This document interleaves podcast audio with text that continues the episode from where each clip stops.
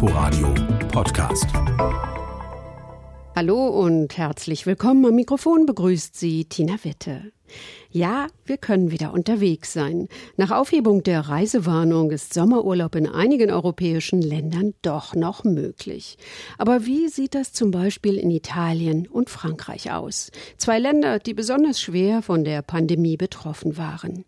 In Italien läuft der Tourismus nur langsam an. Die Grenzen sind offen, aber kaum ein Tourist traut sich. Jörg Seiselberg, unser Korrespondent in Rom, hat dennoch einige weniger aufgespürt. Früher reichte es im Zentrum in Rom, einen Fuß vor die Tür zu setzen und es liefen einem Touristen in die Arme. Jetzt muss man sie suchen, teilweise lange. In der Nähe des Trevi-Brunnens sitzt einer, Theo aus Zürich. Und er strahlt, als hätte er im Lotto gewonnen. Rom muss man besuchen jetzt, weil es jetzt wenig Touristen hat und man hat alles fast für sich. Italien hat seine Grenzen bereits Anfang des Monats geöffnet, aber bislang kommt kaum jemand. Jetzt schlendert Philipp aus Nürnberg mit Frau und Kind fast alleine über den Petersplatz. Es ist sehr leer momentan. Also es sind viele Italiener unterwegs und wenig Touristen. Das sei, erzählt seine Partnerin Linda, auch am Rande Roms auf dem Campingplatz zu spüren. Wir sind mit einem Camper unterwegs und auf dem Campingplatz stehen drei andere mobile. Das heißt, wir haben eigentlich den ganzen Campingplatz für uns. Urlaub in der Touristenhochburg Italien als exklusives Erlebnis. Schön für die wenigen, die sich schon wieder ins Land trauen und die Sehenswürdigkeiten weitgehend für sich haben. Bitter für diejenigen, die vom Tourismus leben, wie Massimo Quarta, Besitzer des Hotels Regno auf der zentralen Via del Corso in Rom. Es haben fast alle abgesagt. Ganz langsam kommen wieder Buchungen rein. Insgesamt haben auf 100 Buchungen 95 abgesagt. Also, wir fangen quasi von Null an. Quarta hält sein Hotel trotzdem offen. Über 80 Prozent der anderen Unterkünfte in Rom sind nach wie vor geschlossen, weil sich das Geschäft noch nicht lohnt. Licia Bonsignore vermittelt und vermietet Ferienwohnungen. Auch sie hat bislang ganz wenige Buchungen und ganz viele Absagen. Obwohl der Ausnahmezustand beendet ist, scheint es so, dass für den durchschnittlichen Touristen, der nach Italien kommen sollte, die Angst nie endet. Die negativen Schlagzeilen während der Covid-19-Krise in Italien haben sich in den Köpfen potenzieller Touristen offensichtlich festgesetzt. Auch für Sardinien, einer der in Europa am wenigsten von der Coronavirus-Pandemie betroffenen Gegenden, erhalte sie immer noch reihenweise Absagen, erzählt Licia Bonsignore. Die Begründung reicht von fehlendem Versicherungsschutz, falls in Italien etwas passieren sollte, bis zur schlichten Angst zu reisen, also Verkehrsmittel wie Flugzeug oder Fähren zu benutzen. Angst nicht zu wissen, welche Situation man wirklich vorfindet. Den Touristen, die sich trauen, wird der Hof gemacht. Der Römer Quarta, auch Präsidiumsmitglied im Hotelierverband, sagt, vor Tagen sind endlich die ersten deutschen Gäste gekommen. Für uns ein Festtag. Für eine Führung in den Vatikanischen Museen müssen Touristen Mitte Juni normalerweise Wochen im Voraus buchen. Jetzt gibt es viele Plätze noch am selben Tag. Quartas Einladung nach Rom zu kommen, hat etwas von einem händeringenden Appell. Wenn ihr uns besuchen kommen wollt, freuen wir uns sehr.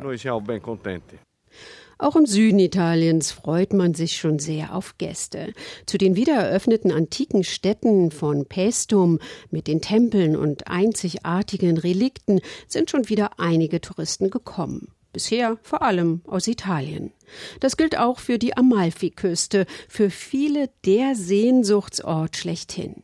Mit dem Coronavirus haben sich hier nur wenige infiziert, aber der Einbruch des Tourismus betrifft fast alle.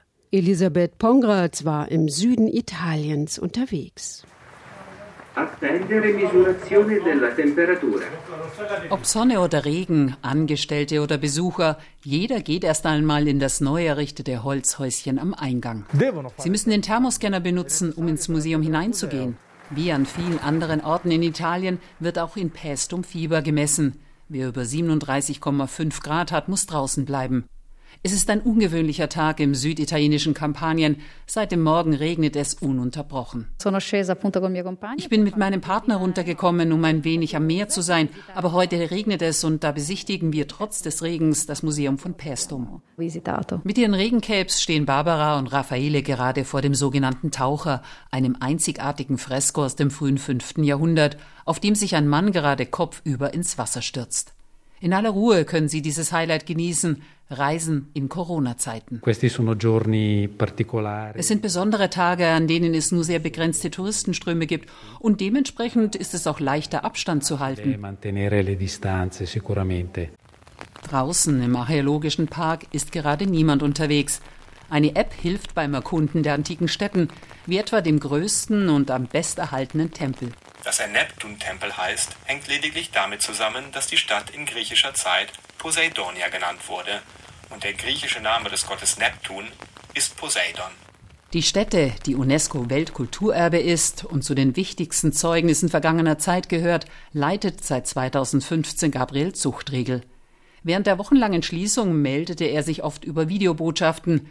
Ihm ist der Kontakt mit dem Publikum wichtig. Deswegen haben wir auch mit der Wiedereröffnung sofort wieder ein Programm aufgenommen, als einziges, außer jetzt der normalen Öffnung, für Familien mit autistischen Kindern, die im Museum und im archäologischen Bereich äh, über Kunstwerke, über archäologische Objekte miteinander in Kontakt treten. Also wir starten wieder von unserer sozialen Mission her und jetzt nicht direkt vom ökonomischen oder Besucherzahlen. Nach den wochenlangen Ausgangssperren wolle man gerade Kindern dabei helfen, wieder zur Normalität zurückzukehren. Meist sind es Familien aus der Region, erst langsam kommen Besucher aus anderen Teilen Italiens. Rund 60 Kilometer entfernt an der Küste sind die ersten eingetroffen. Aus Matera haben sie sich an den Sehnsuchtsort schlechthin aufgemacht, an die Amalfiküste. Es ist nicht das beste Wetter, aber die Szenerie ist es wert. Das Panorama der Küste ist einzigartig und wunderbar, auch wenn es in dieser trostlosen Zeit etwas gespenstisch wirkt. Im Örtchen Minori ist nach der Mittagspause einiges los. Manche sind am Strand unterwegs. Maria führt gerade ihren Hund aus. Sie vermietet Ferienwohnungen. Hat sie schon Reservierungen? Nein. Ausländer? Nicht ein einziger. Nicht ein einziger. Sie haben alle abgesagt. Doch gerade auf die Ausländer ist man hier angewiesen. Ein paar Meter weiter hat der Bürgermeister sein Büro. Vor sich ein Stapel Papiere, das Handy in Griffnähe. Andrea Reale hat viel zu tun. Fast alles hängt vom Tourismus ab. Sicher sei es an der Küste. Von den 36.000 Einwohnern seien momentan nur zwei positiv getestet worden. Desinfektionsmittelspender bei den Bankautomaten, Masken, Abstand halten. Mit Maßnahmen wie diesen wollen sie den Urlaubern eine sichere Umgebung bieten. Abbiamo lanciato wir haben eine Ausschreibung gemacht und 26 Interessenten gefunden, junge und weniger junge, die sich gemeinsam mit dem Zivilschutz um die freien Strände kümmern werden. Es werde Tische geben auf einer 10 Quadratmeter Fläche. Man reserviert den Strand über eine App und man bezahlt 4 Euro für die Duschen, die Sterilisierungen, für all die Maßnahmen gegen Covid-19. Blaues Meer, steil abfallende Felsklippen, blühende Zitronenhaine. Bisher kamen die Urlauber fast wie von selbst an den exklusiven Küstenabschnitt rund 40 Kilometer südlich von Neapel. Wie auch in Sal de Riso, eine der besten Konditoreien Italiens. Die berühmtesten Kuchen des Meisters sind Delizia al Limone und Ricotta und Birne. Auch hier von ausländischen Touristen noch keine Spur. Wir arbeiten für die Lokale in Kampanien. Bisher. Bisher kommen die Leute aus Kampanien und Schluss. Wir warten darauf, dass es in ganz Italien wieder losgeht, dass auch die Touristen aus dem Norden wiederkommen können. Immerhin, im Café sind einige Tische besetzt. Ein Paar aus Neapel lässt sich sichtlich glücklich etwas Süßes schmecken. Fühlen Sie sich sicher angesichts von Covid-19? Ja, ja, absolut. Es gefällt ganz sicher jedem, der kommt. Sie sind die Ersten. Doch bald sollen mehr kommen. So hoffen Sie hier jedenfalls. So nach und nach geht es auch in Paris wieder los. Museen und Kulturstätten haben wieder geöffnet. Aber ist es eine gute Idee für Kunstliebhaber, eine Reise nach Paris zu planen? Auf der einen Seite ja, sagt unser Frankreich-Korrespondent Martin Bohne, dann kann man die Stadt etwas weniger voll und hektisch erleben. Andererseits muss man dafür immer noch ein Schmalspur-Kulturprogramm in Kauf nehmen. Die Museen, insbesondere in der französischen Hauptstadt, haben es nicht sonderlich eilig, wieder Publikum zu empfangen. Oder, positiv formuliert, sie setzen mit aller Sorgfalt das von der Regierung vorgeschriebene umfangreiche Sanitärprotokoll um, das die Ausstellungsstätten Corona-kompatibel machen soll. Immerhin, einige Kulturstätten sind schon wieder offen. Vorreiter war das Château de Versailles. Einige Besucher waren dort schon eine Stunde vor Öffnung der Tore um 9 Uhr morgens gekommen. Euh,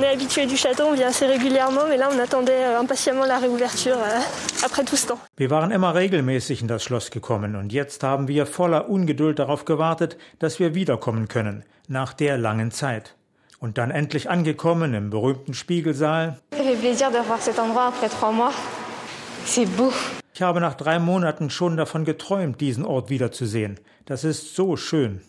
Die gleiche Erleichterung war wenige Tage später spürbar im Musée du Quai Branly für außereuropäische Kunst, dem ersten der großen Museen in Paris selbst, das wieder Besucher empfing. Euh, euh, das hat uns gefehlt während der Ausgangssperre. Die Kunst gehört doch zu den Grundbedürfnissen im Leben. Maskenpflicht, desinfizierende Hände, vorgeschriebene, mit Pfeilen ausgewiesene Besuchswege, geschlossene Garderoben. Strikte Begrenzung der Besucherzahl, Führungen nur noch in Minigruppen. Online-Reservierungen sind Pflicht. Die Befürchtung ist da, dass derlei Beschränkungen etliche von einem Museumsbesuch abhalten könnten. Da müsse man sich eben etwas einfallen lassen, meinte Präsident Macron in einer Krisenvideokonferenz mit Vertretern aus dem Kulturbetrieb vor einigen Wochen. Man wird neue Formen finden müssen, die Abstands- und Hygieneregeln mit Innovationen verbinden, eine neue Beziehung zum Publikum erfinden. Sicherlich leichter gesagt als getan. In den Gärten von Versailles hat man sich schon etwas ausgedacht. Es wurden 25 obligatorische Rundwege ausgewiesen mit Beschreibung der schönsten Statuen. Catherine Pégard, die Präsidentin des Château de Versailles, hoffte am Radiosender France Info auf einen besonderen Effekt. Auf diesen neuen Rundwegen wird man vielleicht genauer hinsehen, eben weil man vom ausgewiesenen Weg nicht abweichen darf und davon abgehalten wird, sich andere, weniger interessante Dinge anzusehen. Euh, das Grand Palais und das Centre Pompidou öffnen erst am 1. Juli wieder der Louvre sogar erst am 6. Juli. Aber schon jetzt kann man sich dafür Online-Tickets reservieren. Viele zieht es im Moment noch nicht in die Urlaubsorte an der französischen Mittelmeerküste. Das könnte in den traditionellen Sommerurlaubsmonaten Juli und vor allem August noch etwas anders werden. Auch dort freuen sich Gastronomen, Hotel- und Campingplatzbesitzer auf Besucher. Wie der Sommerurlaub an der Côte d'Azur aussehen könnte und wie sich die Tourismusbranche darauf vorbereitet, hat sich Sabine Wachs in einem Hotel in Nizza angeschaut. In Nizza im Hotel Monsigny sind die ersten Gäste schon angekommen. Die gebürtige Deutsche Claudia Petroni hat ihr Hotelrestaurant wieder geöffnet. Das Personal hat Masken auf, wir haben Scheiben, äh, wir desinfizieren. Äh, es wird wirklich alles gemacht äh, und deshalb, also ich denke, man muss wirklich keine Angst haben. Trotzdem kommen die Gäste nur langsam. 100 Zimmer hat das Monsigny, gerade einmal 14 sind belegt. Claudia Petroni sieht es aber trotzdem positiv. Die abgespeckte Terrasse des Restaurants war am Mittag ziemlich voll. Die Dachterrasse mit Blick über Nizza, auf der abends DJs auflegen, auf der sich Freunde zum Feierabendbier treffen, wird wieder besucht. Also es wird, es wird, ja. Normalerweise sind es vor allem die ausländischen Touristen, die es an die französische Mittelmeerküste treibt. Sie machen rund 65 Prozent der Urlauber aus, und was sonst ein Vorteil für die Region ist, wird ihr nun in Zeiten von undurchlässigen Grenzen und Reisewarnungen zum Nachteil, sagt Denis Zanon, Leiter des Office du Tourisme von Nizza und der Region Côte d'Azur. Es gibt zwei Dinge, die uns Sorgen machen. Wir wissen nicht, ob die Menschen überhaupt in Urlaub fahren wollen, wie groß die Angst ist. Vielleicht wollen viele lieber zu Hause bleiben. Und dann der zweite Punkt. Viele Menschen haben durch die Ausgangsbeschränkungen weniger Geld verdient. Sie haben an Kaufkraft verloren und Urlaub hat vielleicht auch nicht die oberste Priorität. Mit besonderen Angeboten wirbt die Tourismusbranche an der Côte d'Azur nun um die Gunst der Urlauber.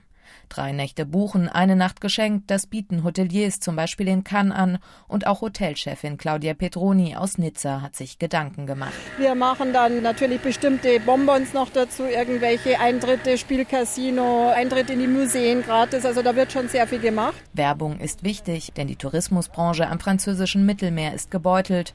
Auch nachdem die französische Regierung am 2. Juni die Öffnung von Hotels, Restaurants oder Campingplätzen erlaubt hat, ist noch vieles geschlossen. Dennoch fehlen einfach die Gäste. Sommerurlaub in Corona-Zeiten. Wir waren unterwegs in Frankreich und Italien. Sie können diese Sendung auch in der ARD Audiothek als Podcast abonnieren. Wir hören uns in der nächsten Woche wieder. Am Mikrofon verabschiedet sich Tina Witte. Inforadio Podcast.